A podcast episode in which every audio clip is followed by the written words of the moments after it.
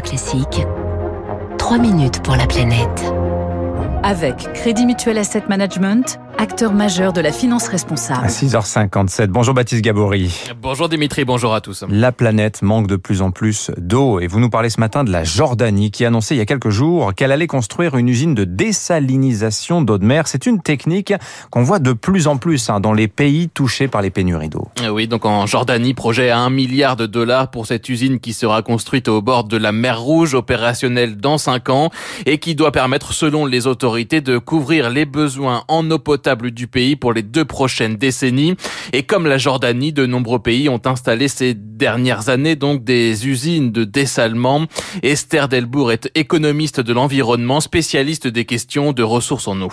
On a de plus en plus de problèmes d'eau dans le monde. Il y a 20% aujourd'hui de gens qui ne peuvent pas boire à leur soif et un changement climatique qui accentue les problèmes de stress hydrique. Et donc c'est pour ça que beaucoup de pays se mettent à désaliniser. Pour l'instant, 1% de l'eau fraîche que l'on boit aujourd'hui dans le monde vient de l'eau désalinisée L'Arabie Saoudite est le premier producteur. Ils ont à peu près 20% de la production mondiale. On a les Émirats Arabes Unis, l'Israël, les États-Unis évidemment, et puis l'Australie. En Israël, par exemple, hein, cinq usines fournissent 80% de l'eau potable du pays. Alors le dessalement de l'eau de mer, solution miracle face aux sécheresses qui se multiplient euh, Pas vraiment, car ces usines notamment consomment beaucoup d'énergie c'est très cher, ça demande beaucoup d'électricité. Donc là, il faut regarder si l'électricité, elle est renouvelable, propre ou est-ce que c'est de l'énergie fossile. Et ensuite, il y a un impact environnemental. Il faut à peu près 2 litres d'eau salée pour produire un litre d'eau fraîche. Le reste de l'eau salée, tout ça après, il faut le rejeter dans l'environnement. Et si c'est pas bien fait, ça veut dire qu'on rejette de l'eau extrêmement saline euh, dans des environnements qui sont pas prêts à l'accepter. De nombreux chercheurs travaillent donc sur l'optimisation de ces techniques. Euh, par exemple, euh, en France, Mihail Barboyou, il est directeur de recherche au CNRS et à, Montpellier. Et avec son équipe, eh bien, ils viennent de créer des membranes qui permettent de dessaler trois fois plus d'eau et de consommer dans le même temps 12% d'énergie en moins.